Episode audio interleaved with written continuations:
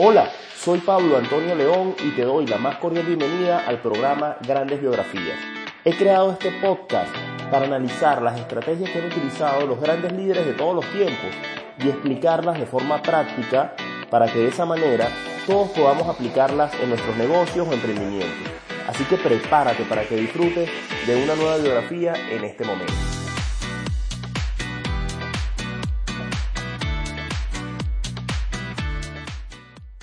Vamos a la acción. Hoy voy a hablarles de Akio Morita. Fue el gran fundador de Sony, una empresa conocida por todos, ¿no? Akio Morita fue un físico, un empresario japonés, fundador de Sony, emprendedor, innovador, una persona muy creativa. Él nació el 26 de enero de 1921 en Nagoya, Japón. Se graduó en la Universidad Imperial de Osaka en 1944 con el título de físico. Pero tras graduarse se enlistó de una vez en la Armada Imperial japonesa, porque en esa época estaba en vigor la Segunda Guerra Mundial. Él sirvió a su país en la Segunda Guerra Mundial, a Japón. Inicialmente, él trabajó arduamente en las fábricas de armamento, hasta que un general descubrió su creatividad, su potencial, y decidió transferirlo a la radiodifusora japonesa, en la comisión de investigación. Él quedó a cargo de escribir y de transcribir textos de lo que estaba ocurriendo. Fue allí en esa labor donde conoció a Masaru Ibuka, quien posteriormente sería su socio de negocios y bueno, con el que crearía cosas que revolucionarían el mundo, ¿no? Uno de sus primeros inventos junto a Masaru Ibuka fue que ellos desarrollaron juntos un sistema de rayos X en los aviones para que estos pudieran ver desde el aire los submarinos y atacarlos. Imagínense en la época que desarrollaron esto, un sistema de rayos X para que los aviones pudieran eh, ver desde el aire los submarinos. Al regreso de la guerra, cuando ya termina la Segunda Guerra Mundial, él llega a su casa en Japón y la ve totalmente destruida. Entonces, imagínense ese escenario. Llegando de la guerra, aparte de que, bueno, todo lo, la catástrofe que fue la Segunda Guerra Mundial, para Japón, todo lo que esto representó, una catástrofe enorme, y él llega a su casa y la encuentra totalmente destruida. Entonces no tenía techo, no tenía dinero, no tenía nada para empezar, estaba prácticamente en cero. Pero lo interesante de Akio Morita es que tenía una creatividad impresionante. Era una persona innovadora, eh, con un conocimiento de ingeniería bastante, bastante por encima del promedio. Y se decidió a, a crear, a innovar. El primer negocio que inició con su novia, que luego se convertiría en su esposa, fue un pequeño negocio de venta de puerta en puerta, de colchas con una resistencia eléctrica por dentro para que fueran térmicas. O sea, él no vendía cualquier cosa, siempre tenía que inventar algo distinto. Y luego comenzó a crear y junto a Ibuka, que era su socio, este, lograron desarrollar la primera cinta magnética de grabación, el cassette, en 1949. O sea, imagínense ahorita, hace tantos años, 1949, ellos ya estaban pensando en una cinta magnética para grabar. Y que fuera accesible a, las personas en particular, no solo para lo que ellos habían trabajado en su momento, que era para la Armada japonesa, sino que fuera ya de uso público. Y crearon el cassette. Y allí comenzaron a desarrollar juntos una serie de aparatos tecnológicos que revolucionaron su época, como el primer radio de transistores comercial, también fabricaron videograbadoras caseras, ¿Recuerdan ustedes el Betamax? No sé si muchos de ustedes pudieron haber tenido, los que no son este, tan, tan jovencitos, tuvieron que haber visto en su vida un Betamax. Yo tuve la oportunidad pequeño de, de ver películas en Betamax. Otro invento de Aikio Morita fue el Wallman. También tuve la oportunidad de, de contar con un Wallman, este, escuchar música en mi Wallman y, y en ese momento era una, una cuestión, bueno, este, revolucionaria. Me acuerdo que tenía mi Wallman este, para arriba y para abajo, yo, yo lo usaba mucho. Eh, dentro de Wallman se introducía el cassette, que también fue inventado por ellos. Entonces, de verdad que ellos, nos ponemos a analizar los inventos de Akio Morita junto a su socio, este, Ibuka, fueron revolucionarios, de verdad, y marcaron tendencias. Son inventos que han pasado tantos años y uno no los olvida. Yo que los usé, el Betamax, el Wallman, no los olvido, de verdad. De hecho, comenzaron a hacer crecer muchísimo su empresa. Yo les decía que luego de llegar de la guerra encontró su casa destruida y en pocos años comenzó a, desarrollar unos emprendimientos y unos productos muy innovadores. De hecho, en pocos años, si, si sacamos la cuenta, no pasaron ni cinco años entre el inicio de su emprendimiento, sin nada, sin dinero, sin casa, y el reconocimiento de una vez del público de los grandes productos que él estaba creando. O sea que no demoró ni cinco años en el invento, el primero, su primer gran invento que fue el cassette, desde que comenzó hasta que, que logró realmente tener resonancia en el público, el tiempo fue muy corto, por una persona muy innovadora, siempre estaba creando algo nuevo. Entonces, luego ellos en 1958 decidieron cambiar el nombre de la empresa y allí fue que crearon Sony Corporation, o sea, allí fue que nació Sony. La palabra Sony eh, proviene del latín sonus, que es sonido. Y luego ya en 1960, dos años después, eh, Sony se estableció ya en, Estados Unidos.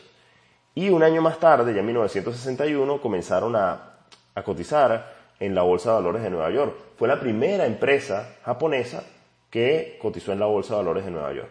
Entonces, si vemos lo que hizo Akio Morita, y apenas estamos hablando del año 61, todavía falta mucho más por, por decir, bueno, todo lo que logró Sony del año 61 en adelante, después de se estableció en Estados Unidos, fue muchísimo.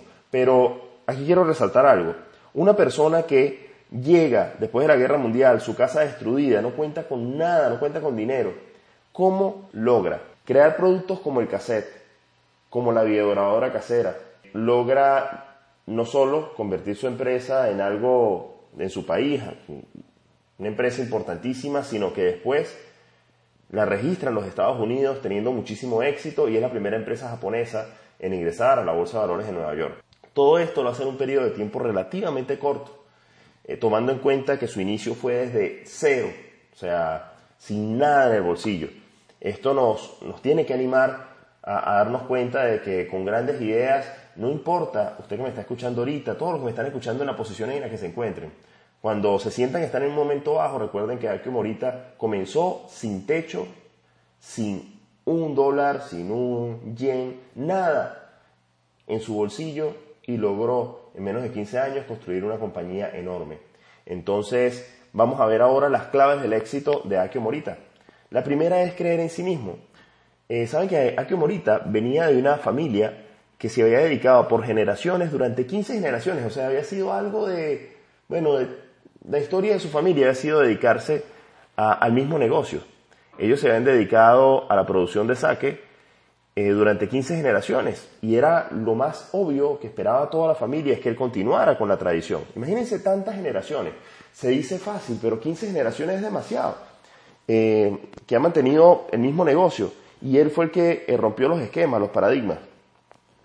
y él siempre decía, cuando le preguntaban, ¿por qué no siguió con la tradición? Porque es una tradición tan extensa. Y él decía que él creía en él mismo, él sabía que él iba a romper ese paradigma porque lo, lo que él iba a hacer era mucho más grande. O sea, desde el principio él sabía que él iba a lograr cosas más grandes. ¿Qué importancia es creer en uno mismo? Les cuento mi parte de mi anécdota personal. Este, mi padre, incluso mi abuelo, se dedicaron a la parte agropecuaria, ¿no? Eh, eh, fincas y esto, y, y les ha ido muy bien, o sea, les fue bien. Mi abuelo aunque no duró tantos años con, ese negocio, pues le gustaba el campo y le fue bien.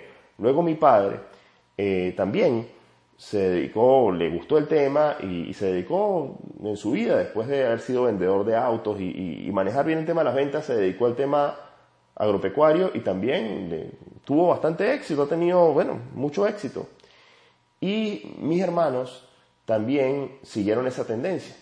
Lo más obvio, al igual que en el caso de Acomorita, ya serían tres generaciones, es que yo también me inclinara por eso. Eh, aparte, mi padre me lo decía que, bueno, era el negocio que él había conocido eh, con más profundidad, vamos a decirlo de esa manera, y sabía que funcionaba bien. Y siempre me insistía que me fuera por ese lado, que tenía muchas probabilidades de lograr el éxito, que era un negocio muy rentable, pero yo quería hacer las cosas distintas. Y estudiando la biografía de Morita me di cuenta de que no necesariamente tenemos que seguir el patrón de todas las generaciones anteriores que nosotros tenemos, así han sido exitosas. No necesariamente tenemos que recorrer ese mismo camino.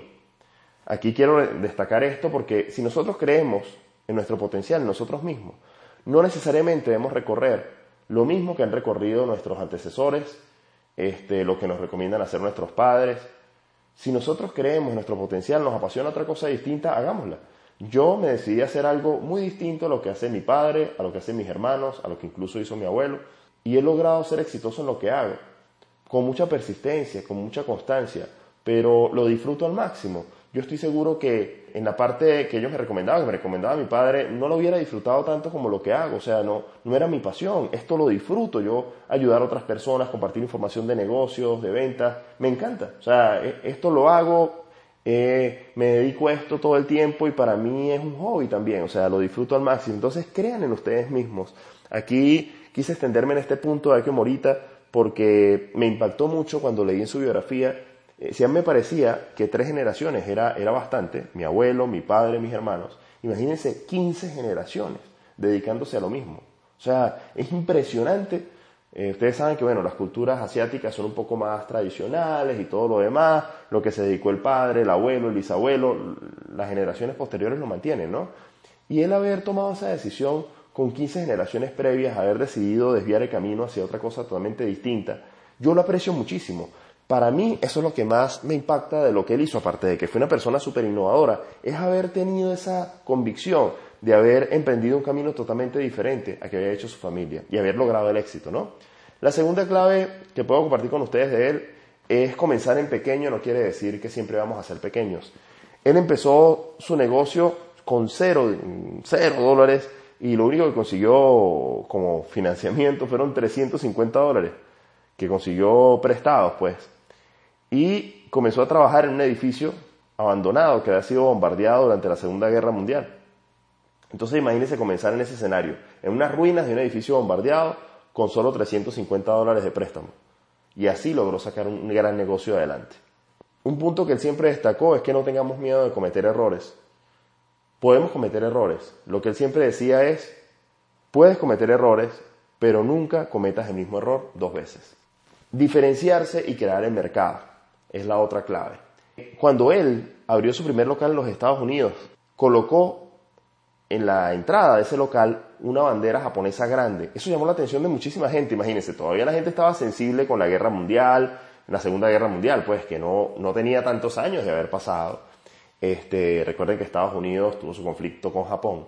Y él coloca su bandera japonesa en la entrada, grande. Eso llamó la atención.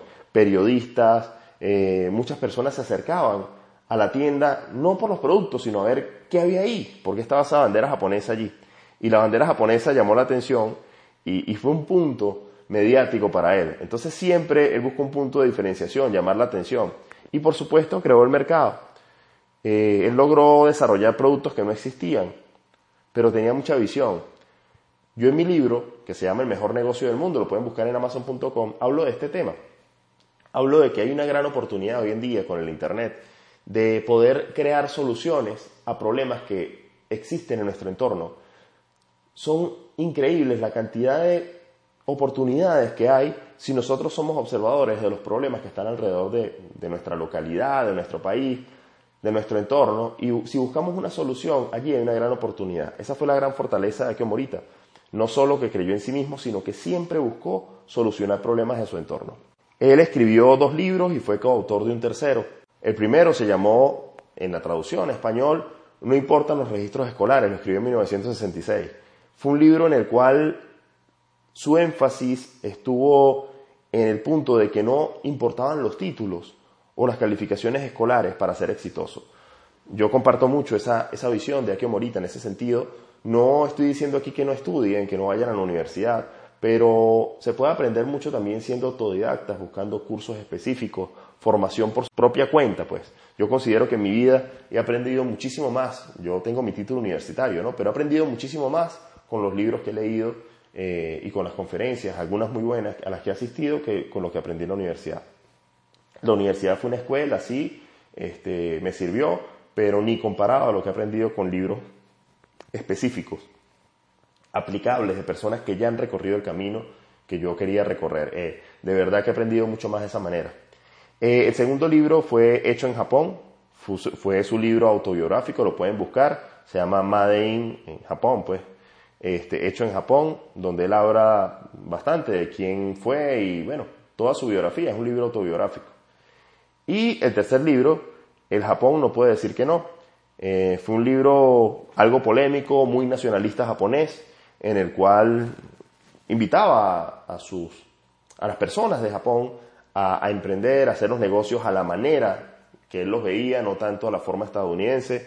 Eh, de hecho, una de sus frases célebres fue que en Japón se formaban ingenieros y en Estados Unidos abogados.